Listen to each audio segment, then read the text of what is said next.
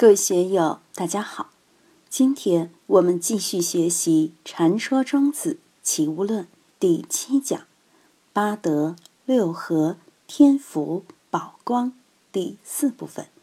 大家可以通过查看本的声音简介了解学习内容。让我们一起来听听冯学成先生的解读。曰：“何也？圣人怀之。”众人辩之以相视也，故曰辩也者有不见也。为什么会出现这种状态？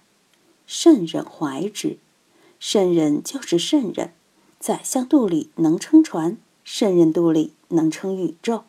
他把各种众生、各种是非、各种见解一肚皮装了，管你香花毒草，管你好人坏人，管你正确错误。管你邪恶神圣，一肚子就装了。大家要认识到这一点。众人辩之以相视也。你看我们现在这个世界熙熙攘攘，网络上、博客上意见纷飞，高见层出，政治的、经济的、军事的、思想的、生态的、医学的，门类多得要命，每天都这么浮躁，每天都这么喧嚣。大家各有各的高见，圣人怀之，他不管那么多，天地照样在转，历史还是这样在运行，管那么多干嘛？所有的意见，你一件一件去理吧，累死了你也理不完。你去面对它，面对就解决问题了吗？解决不了问题。但作为众人辩之以相视也。何谓众生？不通过变能表现他自己吗？我们现在说，每个人都有生存的权利，每个人都有言论自由，要给众生生存的权利、自由的权利，这是宪法赋予的权利，更是天赋人权，当然不容置疑。众生就是需要在变之中以相视，表现自己的存在，表示自己还是懂得真理的。表示自己还是很有力量的，表示自己还是很光辉的嘛。小孩子为什么在父母身边老是要装怪？装怪就是要引起父母的注意。众生之所以要变之以相视，就是要引起别人的注意，引起有关方面的留意。留意之后才有脸面呀，才可能尊贵起来。现在搞包装的、搞策划的、搞运作的。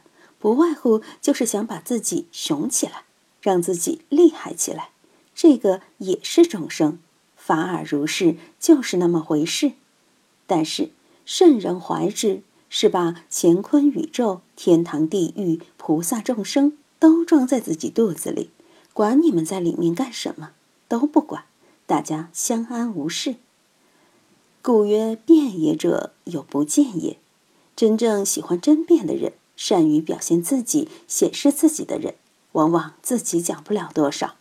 面对大的空间，他们的眼睛都是瞎的。我们也经常看见有些人侃侃而谈，发表高见。在发表高见的情况下，有很多漏洞和知识的盲区，都是很惊人的。所以，大言不言，大辩不辩。我们怎样使自己站在自己的本分上？道德经说：“多言数穷，不如守中。”孔夫子说：“君子讷于言而敏于行。”总之，少说多做，别过多的去发表自己的高见。发表自己高见的时候，多半是自己犯傻的时候。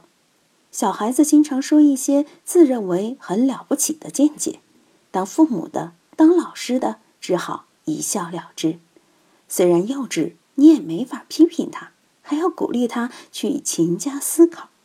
我们怎么面对这个世界？怎么面对自己的思想？怎样面对自己的舌头？在学了庄子的这一段议论之后，我们应该有所感受。夫大道不称，大辩不言，大仁不仁，大廉不奸，大勇不智，道招而不道。言辩而不及，人长而不周，廉清而不信，勇志而不成，吾者圆而吉向方矣。真正的大道会表现自己吗？他会说：“我就是大道，你们来向我学习吗？”不会的。天地宇宙从来就这样运行。人类花了几千年的时间去探索自然的奥秘，探索了多少？现在骄傲的不得了。二十一世纪，我们的科学已经发展到了很高阶段，有了这样那样尖端高级的东西。但这仅是人的自我感觉。作为大道而言，他从来不称自己是大道，从来不骄傲，从来不表现他自己。大道不称啊。大辩不言，真正聪明的人，真正高明的人，他坐在那里多是不吭声的。我现在就感受到这个好处，到哪里去都不想说话，不吭声。但在四十岁以前，辩才无碍，每天都能激动，走到哪里都有高见，走到哪里都喜欢侃。大家都说老冯不错，才高八斗，写诗也快，写文章也快，嘴也快。什么都不落人后，但我很少得到高人的表扬。本宫法师经常敲打我说：“要养三分厚气，人要厚重一点。”一九九八年，快五十岁时，我得了一场大病，两年都没精打采，脑袋转不动，嘴也说不出来，完全是脱阳的感觉。昌真法师是我师兄，我们编修四川省宗教志的时候在一起。后来他出家了，我到他住持的庙里去，在那里发了半天呆，无话可说。只听他说，他那时已经是老和尚了，在送我的时候，他说：“冯老师，你现在的修为大有长进啊！”我听了哭笑不得。那段时间，我完全处于痴呆状态，脑供血严重不足，血压也不正常，医生叫我住院。我又不愿意去住，就是没有精神，都有到火葬场去的感觉了。还有一次，是我第一次和广州的朋友打交道，番禺的几个老板到成都，他们在成都的客户希望我陪他们到乐山去逛一逛，当导游，我就陪他们去了。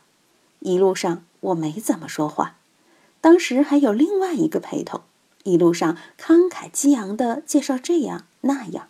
简直有江湖大侠味儿。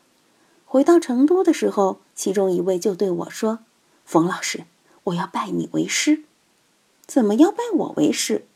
他说：“你好有修养啊！我这么多年了，一直想拜个老师，都没有找到合适的。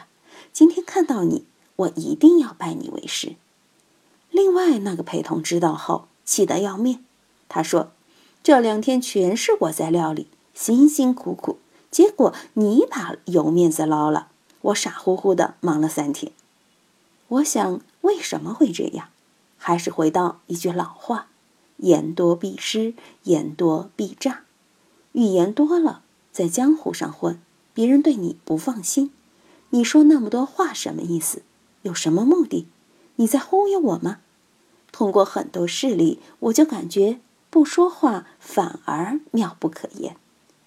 我和佛缘老和尚打交道，尽管老和尚对我极好，但我和他在一块儿的时候，基本上没有话可说。老和尚问了就答两句，从来也不发招，也不会给老和尚提什么问题，坐在那儿就坐在那里。一些教授来给老和尚提建议，寺院里面应该这样搞那样搞，佛法应该这样弄那样弄。正说的慷慨激昂的时候，老和尚手杖一提，转身就走了。话多的人，佛缘老和尚根本不料理你，你近不了身，反而是不吭声的傻乎乎跟在他身边的人，几年都待得住，他绝不赶你走。我慢慢的就品尝到不说话的妙处，无言的妙处。今天就读到这里，欢迎大家在评论中。分享所思所得，我是万万，我在成都龙江书院为您读书。